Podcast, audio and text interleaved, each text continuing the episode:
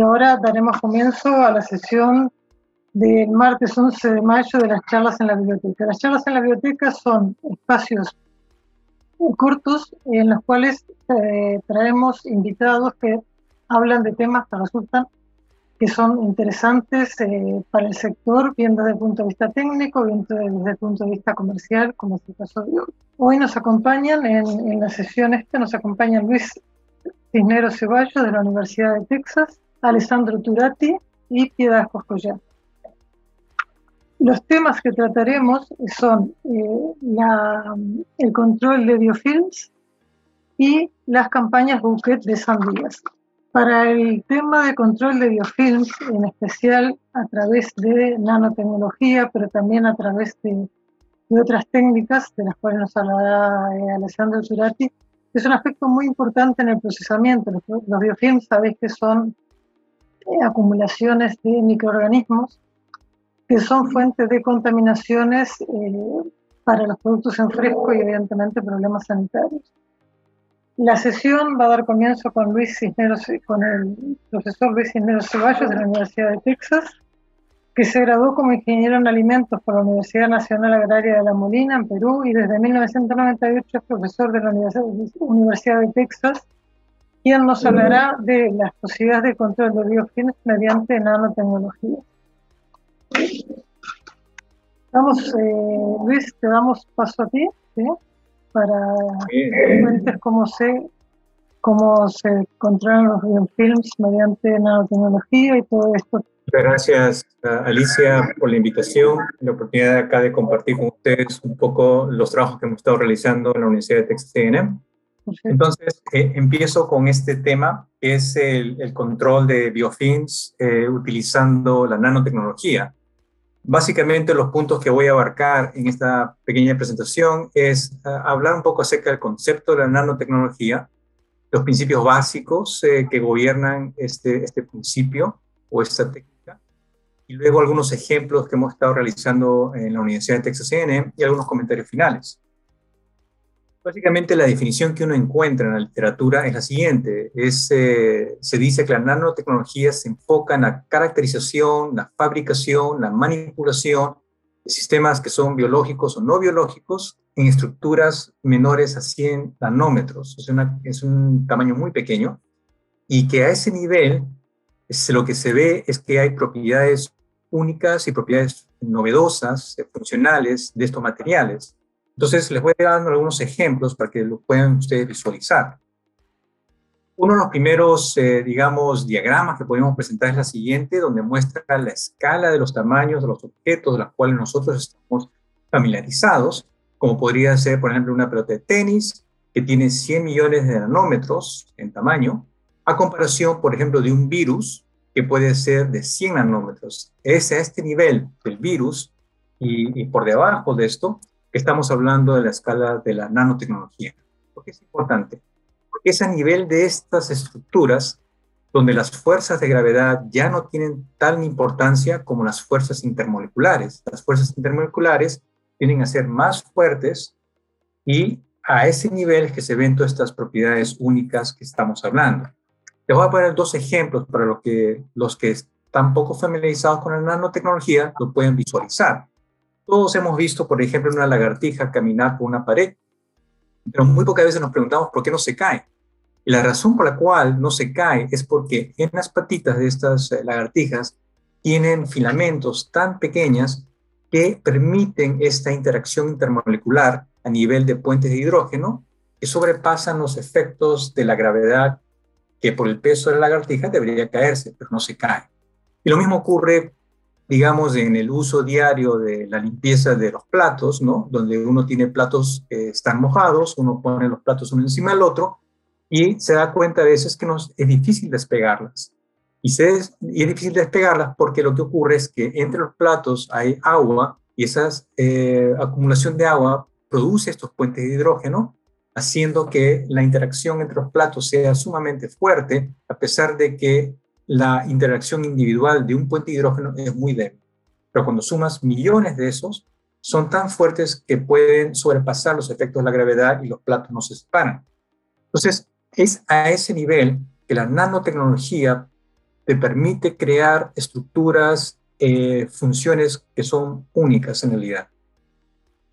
Entonces, en el caso de la cosecha o en agricultura en general, hemos nosotros identificado que en el caso de, food safety o la producción de, de, eliminación de biofilms o la adherencia a microorganismos, es una oportunidad única de producir o utilizar la nanotecnología. Eh, en los siguientes eh, par de minutos voy a tratar de explicar un poco por qué este, los frutos vegetales son un, digamos, eh, un target muy grande de, de, la posibilidad de la contaminación de microorganismos. Nosotros prácticamente consumimos las, las, todas las partes de la planta, desde hojas, flores, frutas, semillas, es decir, todas las diferentes partes de una planta la consumimos. Y lo que ocurre es que cada una de estas estructuras tiene una superficie determinada que conlleva a una química determinada y una rugosidad determinada. Y por ende, eh, la contaminación, el riesgo es muy grande. Ahora, lo que nosotros hemos visto a través de la investigación nuestra es que en estas superficies, en el caso de las frutas, y no solamente frutas, sino cualquier superficie inerte eh, que no tenga vida, este, hay cierta rugosidad, ¿no? Por ejemplo, acá tenemos, eh, eh, digamos, en el caso extremo de rugosidad, podría ser un melón, ¿no? Ustedes pueden ver acá con eh, microscopía electrónica la rugosidad de un melón. Y por otro extremo tenemos los tomates, que tienen una superficie muy lisa, ¿no? Entonces, ese rango de rugosidad permite que los microorganismos se puedan esconder y adherirse a estas superficies. Y lo mismo ocurre con superficies inertes. Estoy hablando de metales, plásticos, madera y, diferentes otros materiales que se utilizan. Les voy a poner un par de ejemplos para que puedan visualizar esto. Por ejemplo, este es el caso del melón. Tiene una estructura rugosa por un lado y una estructura lisa. ustedes acá una flechita que indica un milímetro de, de, de tamaño, ¿no? prácticamente una microscopía electrónica y cuando aumentamos a 100 micrómetros, podemos ver la estructura un poquito más, más profunda, más grande. Aumentamos a 10 micrómetros y pueden ver ya esta hendidura que correspondería a lo que está acá. Y si aumentamos a un micrómetro, vemos que hay microorganismos al interior de estas rugosidades, ¿no? Y una vez que los microorganismos están adentro, es muy difícil eliminarlos. Podemos dar ejemplos para el caso de las fresas. Pueden ver ustedes acá una semilla de una fresa. Ven ustedes acá la flecha moradita de un milímetro, que está, eh, la distancia o el tamaño. Cuando aumenta 100 micrómetros, ven ustedes acá, esto, este punto está ampliado, y cuando aumentamos a 10 micrómetros ya podemos ver la hendidura y vemos ya los microorganismos al interior, y cuando ponemos un micrómetro ya podemos ver prácticamente los microorganismos al interior de esa hendidura de la semilla, y una vez que está dentro es muy difícil eliminarlas. Entonces, eh, un micrómetro correspondería más o menos a mil nanómetros, ¿no? Entonces, más o menos el tamaño de una bacteria es alrededor de mil a dos mil nanómetros. Acá el caso del perejil, esta es una hoja de perejil, esta es la nervadura, ¿no? Acá ven ustedes la nervadura. Este, acá ponemos la flechita, son 100 micrómetros, ya se ven las estomatas, que son las aperturas por donde respira la hoja. Aumentamos a 10 micrómetros, observen ustedes eh, la estomata, que son dos dos células que se abren y se cierran, por donde hay un intercambio gaseoso, y cuando aumentamos y ponemos la flechita aquí y aumentamos un micrómetro, ya vemos los, microorganismos al interior del estómago. Y una vez que están metidos dentro, es muy difícil eliminarlos.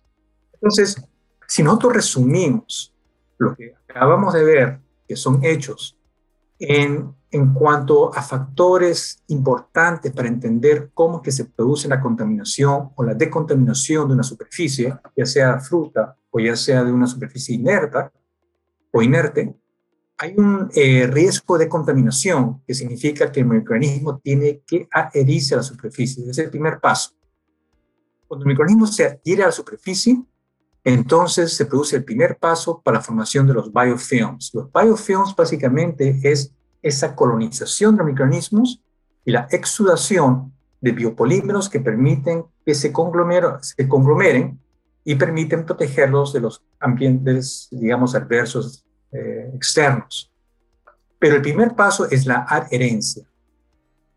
Luego, una vez que el microorganismo está metido en esos eh, que decimos crevices o hendiduras o, digamos, eh, deficiencias en la superficie, normalmente la industria lo que hace es aplicar eh, sanitizers, ¿no? O sea, utilizan líquidos para poder eliminarlo, pero es muy difícil eliminarlos porque lo que ocurre es que muchas veces no hay buen contacto cuando se producen estas rugosidades. Es lo que nosotros conocemos como gaps. Entonces, si resumimos, decimos, por un lado, que cuando se produce la contaminación es el primer paso para la formación del biofilm. Y si el microorganismo ya está adherido, y cuando uno trata de aplicar estos eh, líquidos sanitizantes, es muy difícil eliminarlos porque se forman estos gaps o micro air pockets, ¿no? estas como eh, burbujas de aire donde los microorganismos están metidos ahí y por la gran tensión superficial del, líquido no permite llegar donde ellas. Entonces, nosotros lo que hemos hecho es justamente tratar de resolver esos dos problemas. Primero es cómo podemos nosotros eliminar la adherencia de microorganismos en superficies. Eso es importantísimo, porque si somos capaces de hacer esto, eliminamos los biofilms. Y luego vamos a ver un segundo caso donde tratamos de ver cómo podemos mejorar este, el contacto del líquido con los microorganismos. Entonces, veamos el primer caso. Nosotros publicamos un trabajo hace unos, unos años atrás, donde hablamos acerca de la creación de superficies que sean una semejanza a lo que ocurre en la naturaleza. En este caso, utilizamos las hojas de arroz. Cuando uno ve una hoja de arroz, es bien interesante.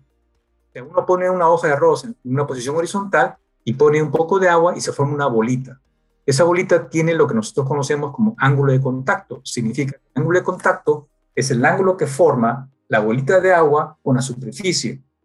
Cuando el ángulo de contacto es por encima de 90 grados, que vendría a ser el ángulo interior que está aquí, eh, habla que la superficie es hidrofóbica. Si el ángulo de contacto es menor de 90 grados, se habla de que la superficie es hidrofílica y ya está relacionado con la química y la rugosidad. Entonces, en este caso, el ángulo de contacto es 135, se forma la bolita. Entonces, no se adhiere. Y por ende, como no se adhiere, la posibilidad de microorganismos de unirse a esa superficie es prácticamente nula. Entonces, ¿qué ocurre en el caso de estas superficies? Ven ustedes por, este, por una microscopía electrónica que hay cilindritos acá en la superficie con unos pequeños eh, huequitos en el centro, ¿no?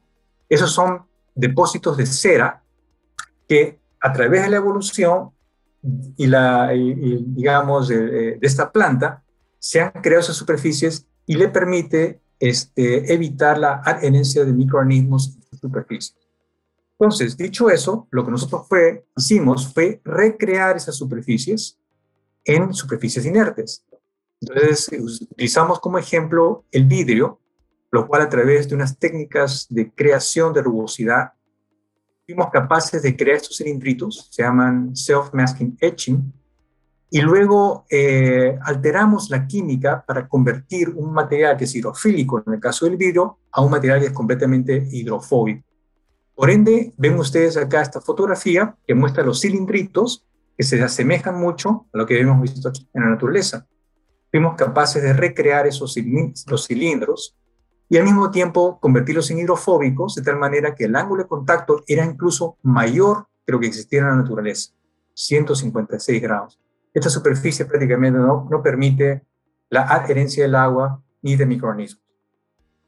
Entonces hicimos algunas pruebas donde ven ustedes el, el vidrio que se llama pristine quartz, es el vidrio, con la presencia de E. coli o Staphylococcus aureus, y ven ustedes la cantidad de microorganismos que se adhieren este es el mismo vidrio al cual se le cambió la parte química, se le convirtió en hidrofóbica y, ven ustedes que la reducción de mecanismos se ha reducido drásticamente. Y luego ven ustedes acá este, cómo nosotros hemos recreado eh, esos cilindritos. Eh, le, decimos la superficie RLLS, que vendría a ser prácticamente eh, replicating leaf-like structures. Y ven ustedes aquí que prácticamente eh, eh, no hay adherencia, ¿no? Entonces, cuando hacemos una, digamos, un análisis de la presencia de microorganismos, vemos que hay una reducción drástica en, en, estos, en estas superficies. Otra forma de visualizar esto, y si me, se me permite eh, mostrarles eh, con un pequeño video, donde nosotros poníamos las superficies y permitíamos pasar una solución con microorganismos y teníamos un microscopio donde podíamos visualizar si se adherían o no a esa superficie. Les voy a mostrar lo que ocurrió. Eso, lo que les voy a mostrar ahorita, vendría a ser el vidrio normal, donde vamos a pasar bacterias por encima y van a ver ustedes cómo, cómo se adhieren a ellas, ¿no? Observen ustedes. Déjenme pasar otra vez Ancore. Este es el Ancore, el vidrio normal. Observen ustedes la cantidad de microorganismos que están encima y no se mueven. Y no se han movido porque se adhieren, o sea, es hidrofílico. Observen ustedes otra vez. Ahora, en la siguiente vendría a ser el mismo vidrio al cual se le ha modificado químicamente la superficie. Entonces, en este caso, va a haber menos adherencia y los microorganismos van a empezar a pasar. Observen ustedes. Luego están las superficies que nosotros hemos creado, donde hay cierta rugosidad parecida a las hojas de, arroz, y donde hemos modificado químicamente la superficie para hacerlas más hidrofóbicas. Aquí no se va a ver adherencia. Entonces, este, eh, esta superficie que hemos creado nos permiten pensar que nosotros podemos modificar superficies, ya sea de la misma fruta o ya sea de superficies inertes, de equipos, eh, materiales para cosechar, eh, canastas de cosecha, transportadores, camiones. imagínense todo lo, que, todo lo que es a lo largo de la cadena de, de manejo post cosecha pueden ser modificadas haciendo que estos productos sean prácticamente eh, no ah, adheribles. Y esta muestra que está aquí nos, nos indica que estas superficies son transparentes, tan transparentes como un vidrio. Bueno, ya les expliqué el aspecto de cómo se puede evitar la contaminación. Luego, el otro aspecto es, ¿qué pasa si ya el microorganismo está en la superficie? ¿Qué podríamos hacer para mejorar este aspecto usando nanotecnología? Entonces, sacamos un paper un, unos, eh, hace un tiempo atrás eh, mostrando que nosotros podríamos llenar esos gaps, esos espacios, con nanopartículas de agua y al hacerlo, eh, luego utilizar el sanitizante y, y, poder alcanzar y tener el efecto de eliminar esos microorganismos. Entonces, básicamente, teníamos los aparatos para crear estas nanopartículas de agua pero básicamente eh, este es el, diagrama que quería mostrar. Este es el corte transversal de una superficie que puede ser inerte o de una fruta. Y acá están las bacterias metidas acá adentro. Cuando se utiliza el sanitizante, ya les había explicado que el sanitizante no llega a, a estar en contacto con la superficie de los microorganismos porque los microorganismos están metidos en estas hendiduras. Sin embargo, si nosotros somos capaces de aplicar nanopartículas de agua primero y llenamos estos espacios. Los espacios están ya llenos y luego aplicamos el sanitizante. Entonces, por difusión, el sanitizante va a entrar y poder eliminar el microorganismo. Tenemos eh, varios experimentos que muestran esto. Este es un ejemplo donde nosotros somos capaces de agarrar una superficie, como el caso de una hoja de espinaca. Eh, creamos varias superficies por réplicas, ven ustedes acá la rugosidad, y luego eh, tenemos tres tratamientos, ¿no? Para aplicar este, lo que hemos tratado de demostrar esto. Eh, tenemos, por ejemplo, el sanitizante con fluorescencia, que se aplica directamente a la superficie y ven ustedes que no hay depósito de la fluorescencia cuando se aplica el sanitizante, porque no, no logra entrar en esos huecos. Cuando se aplica el sanitizante utilizando eh, nanopartículas de líquido, hay una mejor, eh, digamos, penetración en esos espacios. Pero cuando aplicamos eh, las nanopartículas de agua primero y luego aplicamos el sanitizante como si fuera un baño, observen ustedes que la difusión permite penetrar y este, cubrir prácticamente la superficie, lo cual la teoría que hemos estado explicando se, se cumple, ¿no? Y cuando empezamos a hacer ya los experimentos con microorganismos, ¿no? Observen ustedes, el control tiene 10 a las 6 eh, log, eh, este, estas colonias eh, que se forman ¿no? en la superficie, uh, units, uh, colony forming units, perdón. Y luego, cuando se aplica el aerosol con agua solamente, no pasa nada. Cuando se aplica el sentizante como un baño, no pasa nada. Cuando se aplica el sentizante como nanopartículas, y hay una pequeña disminución. Pero cuando se aplica el agua primero, en forma de nanopartículas, y luego el sanitizante, observen ustedes la disminución dramática de la presencia de microorganismos prácticamente a, niveles no detectables, lo cual está indicando que este, este efecto es, es, es entonces, para resumir, nosotros hemos sido capaces de poder este, crear nanotecnologías, de poder evitar la adherencia de microorganismos en superficies, y si hubiese microorganismos en superficies, somos capaces de eliminarlos de una manera muy eficiente, cosa que actualmente no se hace. Hemos presentado esto a la USDA como una propuesta y hemos obtenido eh, un millón de dólares para poder continuar con esos estudios eh, y profundizarlos aún más. Para terminar, con algunas de las ideas, ¿no? La nanotecnología en general en la agricultura está en su infancia, o sea, recién está empezando. muchos envueltos en la interacción entre microorganismos y superficie que no la sabemos. La prevención, la decontaminación es muy difícil con los conocimientos actuales que maneja la industria.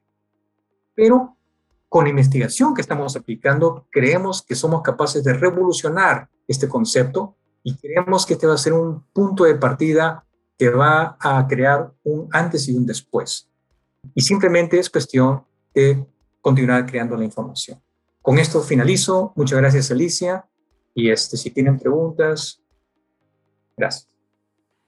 Luis, eh, muchísimas gracias por tu exposición.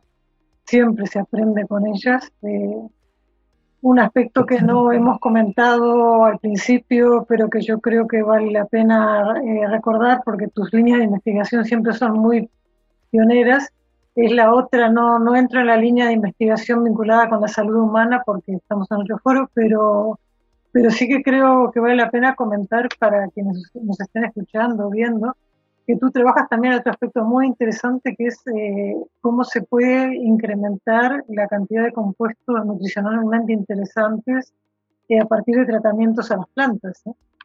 Eh, damos paso ahora este, a Alessandro Turati, que creo que Alessandro vive todo lo que tú has explicado desde el punto de vista de, de la práctica, ¿no, Alessandro?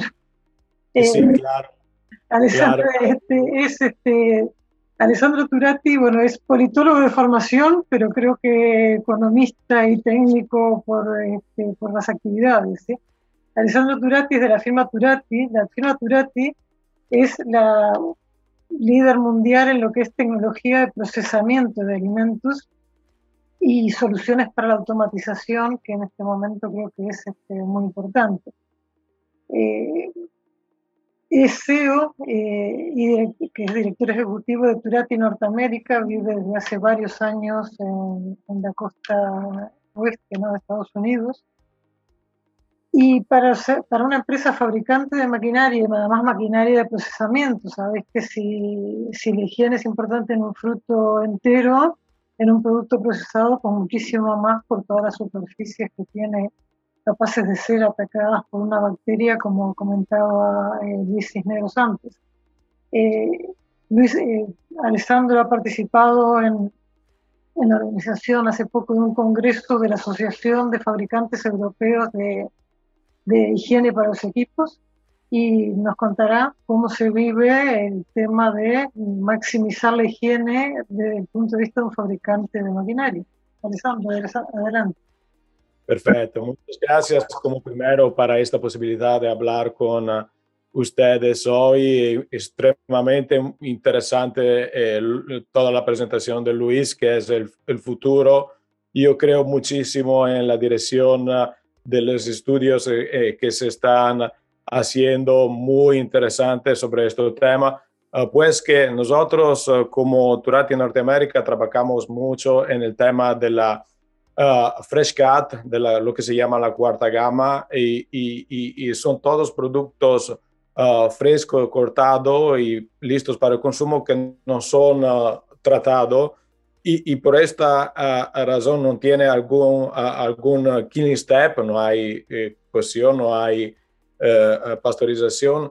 Y, por este tema, todo la, todo, la, las maquinarias tienen que ser diseñadas con una, uh, con varios, uh, varias soluciones del diseño sanitario. porque el, problema, en efecto, es importante. En los últimos años se ha aprendido mucho de, de varios casos de recall, de outbreak, aquí, sobre todo en los Estados Unidos. nosotros, por ejemplo, estamos en Salinas, California, donde hay los mayores productores eh, eh, de, de, Fresh Cut. Y, lamentablemente cada tres, cuatro años pasa uh, uh, algunos outbreaks uh, que son reconducibles exactamente a, esto, a este problema. Ya tenía, había tenido un par muy, muy grande con las espinacas en el 2006, en otro en el 2012 con los melones y, cómo se puede hacer hasta cuando la, la ciencia y la tecnología no, no, no, no irán a ayudar con las nanotecnologías para evitar estos problemas. El, primero, como había explicado, es el diseño sanitario, porque, como se ha dicho, la, el, el, biofilm o la biopelícula son ah, ah, comunidades, complejas de microorganismos que están uh, embebidos en una matriz orgánica polimérica autoproducida eh, y, que, se, que se adheren, eh, se pegan a una superficie. Y esta, esta es la, primera um, parte compleja porque estos biofilms se puede encontrar eh, en todas las varias uh, superficies y, y, también cuando hay una, como medio el agua. y, si vamos a reconducir los, los, problemas más grandes que hay, son prácticamente uno, claramente por la salud, porque si estos uh, biofilms se, uh, se, pegan a esta superficie, después se puede sacar desde algunos días e ir a contaminar el producto. Y, también, y, claramente este es, e, e, es, el problema más importante.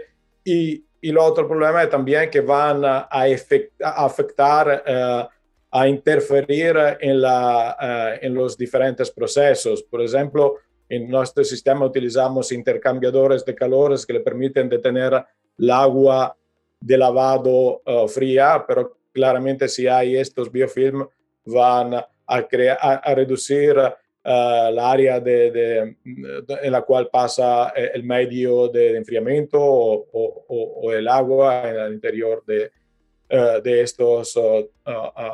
estas maquinarias. Eh, es muy eh, es muy um, difícil detectar a simple vista estos uh, uh, biofilm, uh, especialmente al principio del, crecimiento. Y, hay algunas maneras para mirar esto con una apariencia de arcoíris en la superficie del acero inoxidable, una sensación viscosa como se explicaba antes en la superficie o hay olores eh, agrios y desagradables. Eh, la, la, solución es prácticamente um, utilizar un diseño sanitario que le permita a los operadores de um, a llegar en todas las áreas de las máquinas para uh, cepillar, lavar, hacer todo el ciclo de Uh, sanitización. Uh, y, esto uh, ha sido un, un, gran desafío, pero una gran oportunidad en los últimos años. Por ejemplo, todos los, soportes de la máquina en los últimos años no están, no están más hechos con tubería cerrada, pero hay sistema abierto para que se pueda llegar a, en todas las, áreas con cepilladoras, sistema de lavado y, con foam. las cintas utilizan sistemas que técnicamente se llaman de quick release para sacar varias partes de la máquina sin tener algún instrumento técnico porque alguien que utiliza la parte de eh, que hace la sanificación lo puede hacer muy rápido. Y, y, y por ejemplo, en las lavadoras, eh, lavadoras que es una de las áreas ah, que está más susceptible a tener el problema del, biofilm, toda la tubería que, eh, con las cuales se, va a, insuflar el aire para hacer el borboteo, ah, tiene que ser abierta, ah, se abren de, un lado al otro para hacer el limpiado y, esto sigue eh, muchísimo. Eh, la, la, tendencia para el futuro es de ah, llegar a, simplificar los máximo, al máximo las máquinas. Ah, el, principio básico es less is more, eh, el menor que lo le añadimos a las máquinas, lo más fácil es llegar a, a, sanificar todas las partes la, de la máquina y claramente eh, eh, esto, es una, e, e, esto es una de las soluciones para evitar el problema de los biofilm. Uh, al otro lado, hay un trade-off, hay también una, a tener a cuenta que algunas de estas máquinas son máquinas que pueden tener peligro para los operadores, como la cortadoras, y, y, y, claramente tiene que considerar el tema de la limpieza, pero también el tema de la seguridad ah, de las máquinas. Esto es uno de los oh, problemas ah, más ah, importantes, sobre todo que eh, hay muchos de estos maquinarios que son utilizados para muchos empleados y esta para llegar a, una conclusión también es una de las razones por las cuales la, la, dirección en la cual se está eh, vamos ahora los productores y los constructores de, máquinas es de automatizar el más posible las máquinas y que le permite de, de tener, sobre todo donde hay áreas de peligro, líneas completamente automáticas sin algunos operadores. Y, esto va a ser seguro es seguramente una de las direcciones que hay aquí en Norteamérica y que ya hay en Europa desde muchos años para el coste del, del trabajo. Hay muchísimos uh, detalles, hay muchísimas uh, informaciones sobre este eh, tema y uh, claramente he intentado de resumir el más rápido en el tiempo de hoy, pero claramente eh, si alguien tiene algunas uh, preguntas, estaré encantado de, de atenderle. Y, una otra vez, muchas gracias para esta uh, oportunidad de, ser hoy aquí. Y, perdón, perdonáis para mí, veneciano, español, esta mezcla. Espero de no haber dicho muchos errores en mi presentación. Alessandro, muchísimas gracias, fantástico. Ojalá hablar un italiano como hablas tú español. Eh, sí, indudablemente, bueno, ahora echamos un poco en falta las ferias comerciales, que era la ocasión de vernos, pero cada vez que hay una feria eh, hay novedades en cuanto a detalles mejorados en las máquinas y estáis constantemente viendo cómo hacer productos más seguros en todos los sentidos, ¿no? tanto mecánicamente. Absolutamente. Pues muchísimas gracias y muchísimas gracias en especial por, por tu horario temprano y damos paso eh, a Piedad Coscoya. Gracias. Hola. Gracias, Alessandro. Piedad, eh, buenas tardes. Piedad, eh, me gustaría presentarte un poco.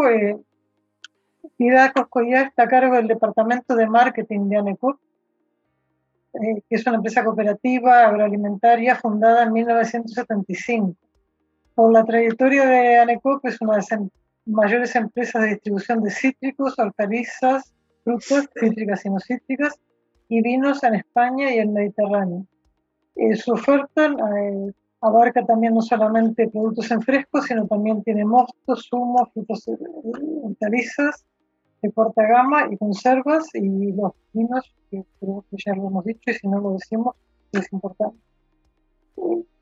Queda algo un poco fuera de, de guion. Yo creo que antes de que entremos en la entrevista, para mí Anecop y todo lo que habéis hecho vosotros ha significado algo importantísimo que es muchas cosas, pero aparte del tema de la sandía sin semilla, creo que Anecop ha hecho una cosa muy, muy importante que es enseñar a todos los europeos a consumir kaki. Hacer posible que los europeos consumieran kaki, que era un producto del fondo de la casa, de la huerta, eh, y creo que ha sido una campaña tan importante como han hecho los, los, holandeses con, con los kiwis. ¿eh? Eh, dicho esto, ahora que me gustaría que nos contaras tú un poco más qué es ANECOP, ¿sí? qué socios tiene, en fin, cómo habéis evolucionado para situarnos en, lo que sois vosotros. Bueno, pues por ser breve, eh, ANECOP es una empresa que tiene 72 socios que son cooperativas. Realmente ANECOP es una cooperativa de segundo grado cuyos socios son cooperativas de primer grado y empresas agroalimentarias, porque ya tenemos entre nuestros socios empresas que no son cooperativas. Y realmente ANECOP en un inicio su objetivo fue la comercialización del producto de las cooperativas asociadas. Y digo en un inicio porque ahora es mucho más. O sea, ahora ANECOP realmente lo que, lo que intenta, además de comercializar, pues es investigación, es búsqueda de sostenibilidad, de calidad, eh, bueno, eh, eh, intentamos darnos a conocer a la sociedad del trabajo que estamos realizando, que realizan nuestros agricultores. Y además ANECOP se ha internacionalizado de forma que en estos momentos tiene 14 filiales, de las cuales dos de ellas están fuera de Europa. Realmente son vinos, porque como has comentado en un principio, también comercializamos vinos, pero tenemos una filial en Estados Unidos y otra en China. Entonces, el objetivo de, el objetivo de ANECOP, sobre todo, es eh, potenciar la, producción española de nuestros socios y llevarla allende los mares. Quiero comentarte, vosotros eh, en el tema, sobre todo frutas y hortalizas, y no tanto quizás los procesados ni los vinos, eh, todavía hay una gran diversidad en cuanto a producto identificado o producto con marcas, ¿sí? digamos, cuando vamos a comprar tenemos las dos opciones. Anecop, es? es una, los productos de Anecop son marquistas, ¿cómo, cómo definís? ¿Cómo... Bueno, en Anecop tenemos clientes de, de, todo tipo, entonces comercializamos parte de nuestra producción bajo marca, bajo marca propia y parte de nuestra producción bajo marca del distribuidor. Realmente vamos con los tiempos que, hay. Entonces, eh, realmente sí que somos marquistas y, nosotros pensamos en defender nuestra marca. Sabes que trabajamos con Bouquet en el mercado internacional, pues porque tenemos mucho que contarle a la sociedad y al final una marca realmente lo que, lo que hace es contar todo el trabajo que hay detrás de, de esa marca. ¿no? Detrás de Bouquet pues hay mucho esfuerzo, mucha entrega y muchísimo trabajo sobre todo muchísima preocupación por la sostenibilidad y también por la seguridad alimentaria. Cuando estás comprando un producto que, va con la marca Bouquet, sabes que detrás de, esta marca pues te vas a encontrar el producto más sano posible. Realmente todas las producciones, o sea, toda la producción de Anecop en España está certificada, eh, pasa rigurosos controles para ser certificado. Y además eh, pasa muchísimas inspecciones, tanto por parte de la gran distribución como por parte de, los propios trabajadores de ANECOP. Entonces, todo eso hay que explicárselo a la sociedad y decirle, cuando estás consumiendo uno de mis productos, yo te estoy dando todas las garantías del mercado. Y eso lleva un nombre.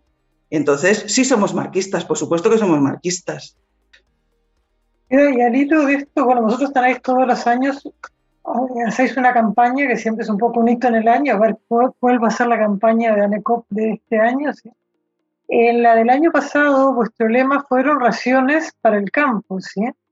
Eh, ¿Por qué no cuentas un poco cuáles fueron los objetivos de esa campaña, que aparte creo que fueron casi premonitorios, ¿no? Porque después vuestra reunión fue la última que hubo para muchos de nosotros antes del, del COVID y bueno, creo que el lema casi era como si hubierais adivinado lo que iba a venir, ¿no? Madre mía, claro que sí. Pues realmente, a ver, eh, Raciones de vida para el campo surge porque el agricultor lo está pasando muy mal.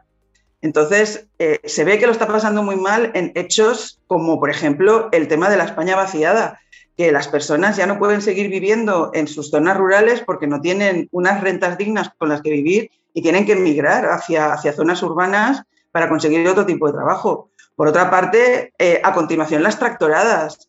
Los agricultores salen a la calle porque se dan cuenta de que, sus, rentas no son lo suficientemente adecuadas para poder mantener una, vida.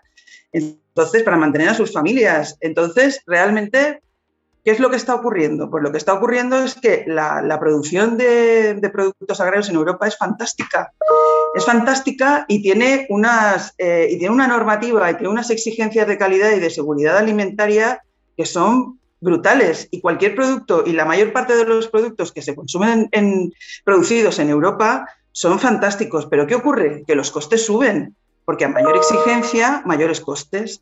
Pero el precio en el mercado de, la producción europea no está subiendo, se mantiene. Entonces, el margen, esa ventana que permitía respirar a los agricultores se va estrechando.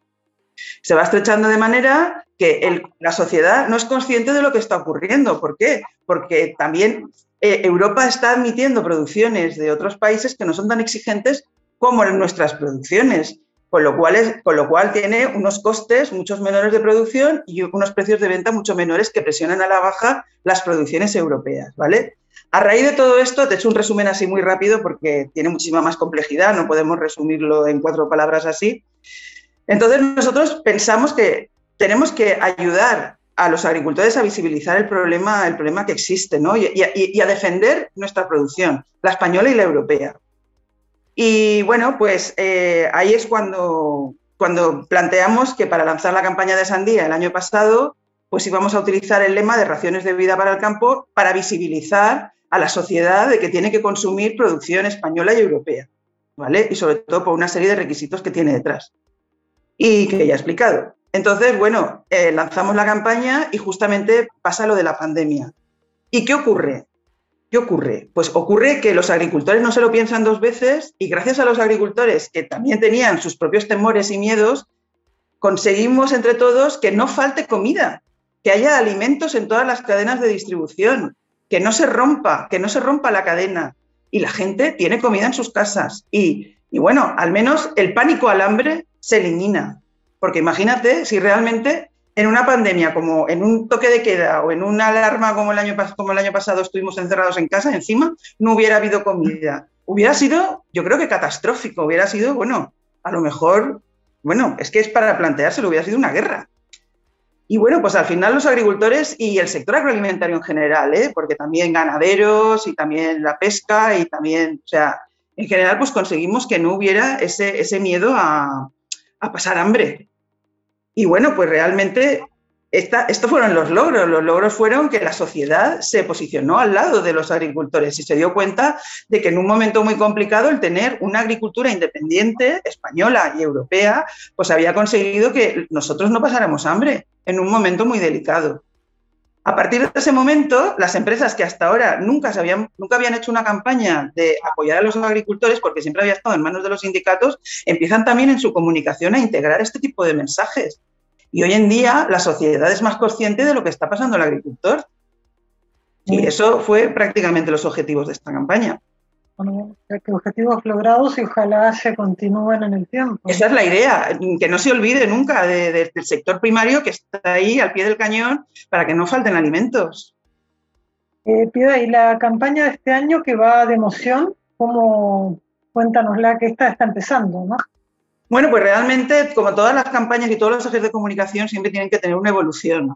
Entonces, si a la gente les aporta siempre el mismo mensaje, de la misma, dicho de la misma manera, la gente se aburre, porque como ya lo ha oído, no le presta la misma atención. Entonces, dentro del mismo mensaje hay que aportar matices diferentes eh, para que la gente vuelva a prestar atención a lo que les estás diciendo. Entonces, el mensaje principal sigue siendo raciones de vida para el campo, pero también le estás diciendo raciones de emoción para ti, porque tú necesitas vida, porque necesitas también eh, volver a tu, a, tu, vida anterior, a recuperar tu familia, tus emociones con tu familia, con tus amigos, etc. Entonces, la sandía es que es la fruta por excelencia para compartir, porque por lo menos aquí en España tú ya lo sabes, que cada vez que hay una celebración o, se junta gente en verano, eh, la sandía que se comparte, perdón, la fruta que se comparte es la sandía.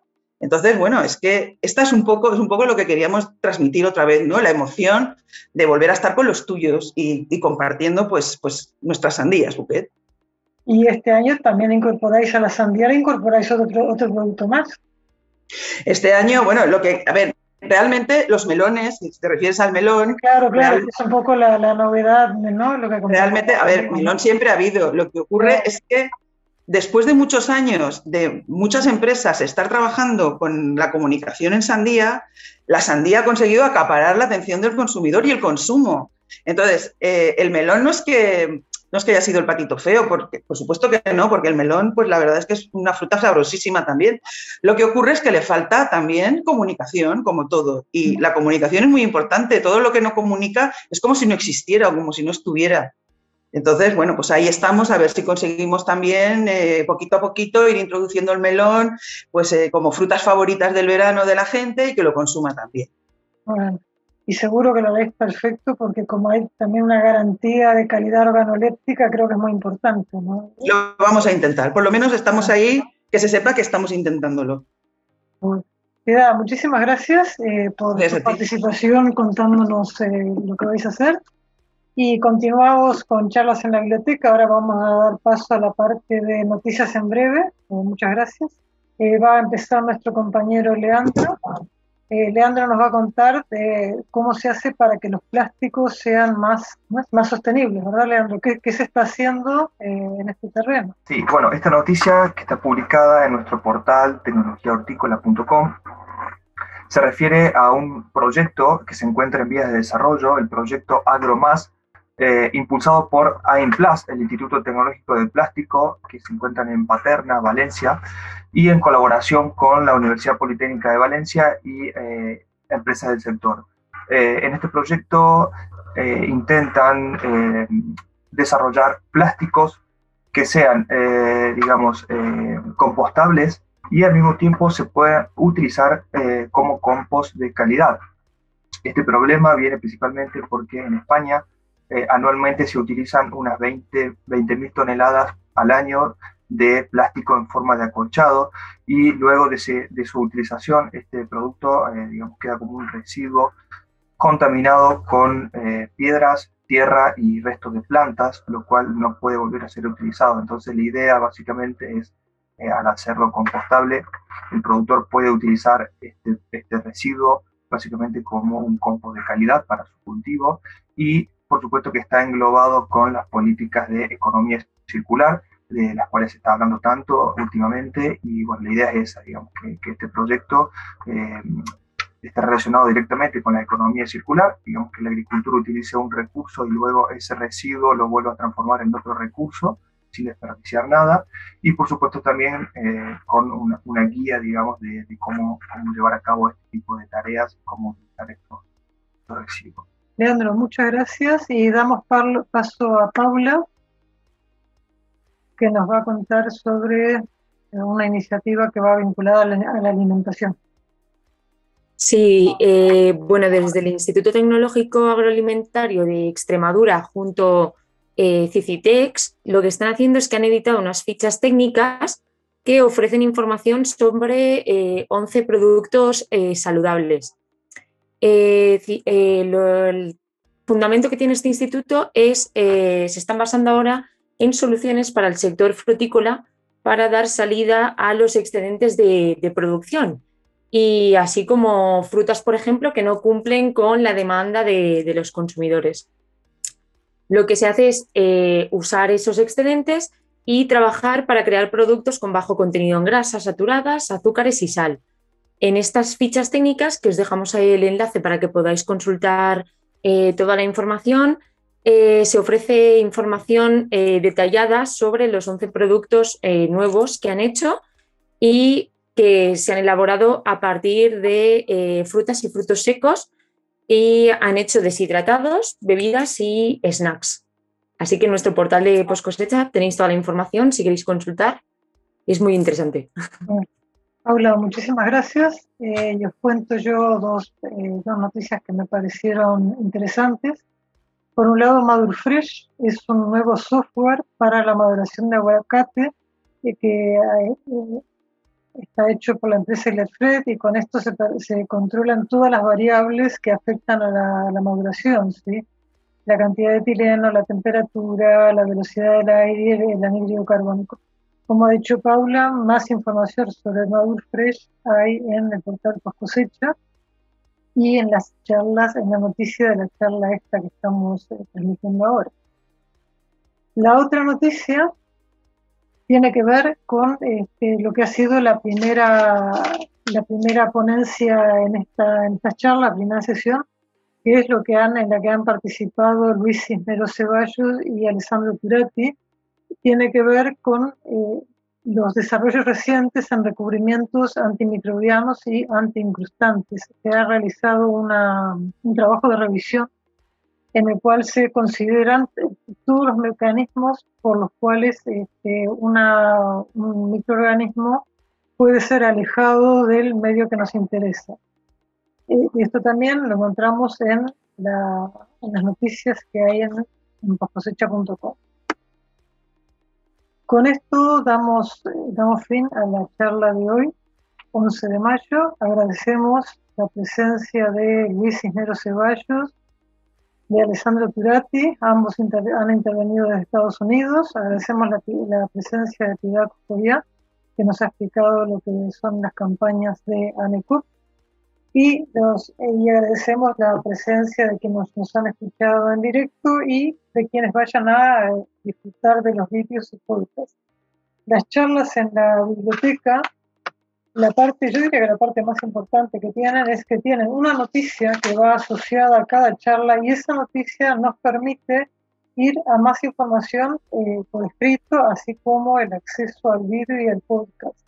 Al ser espacios breves, lo que pretendemos con esto es montar de una manera breve eh, temas interesantes y que quien esté interesado pueda acceder a ellos.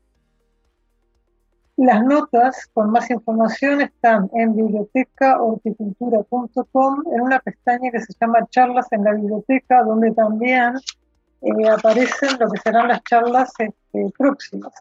En relación a la próxima charla, la charla que tendrá el que, será el próximo martes a las cuatro y media de la tarde, creo que toca aspectos que se han comentado y que ha comentado Piedad hoy, que es por un lado eh, la importancia del producto local, del autoabastecimiento. Hablaremos eh, de cómo tener aguacates durante todo el año en producción local. Eh, evidentemente es posible tenerlo a través del comercio internacional, pero hay a través de variedades y de técnicas de cultivo y de post cosecha se puede llegar a tener aguacate todo el año. Y el otro tema que trataremos también será un tema vinculado eh, a Andalucía, que es la participación de la Fundación Cajamar para contar lo que los trabajos que hacen ellos en relación a lo que tiene que ver con calidad de producto y sostenibilidad. Los esperamos a quienes desean participar o estar presentes eh, en directo o, en diferido. Les deseamos una buena semana y los esperamos en la próxima jornada de charlas en la biblioteca. Gracias Paula Navarro y gracias Leandro Olmo, nuestros compañeros, por haber participado y Claudia Conesa, que también ha estado presente eh, en las charlas.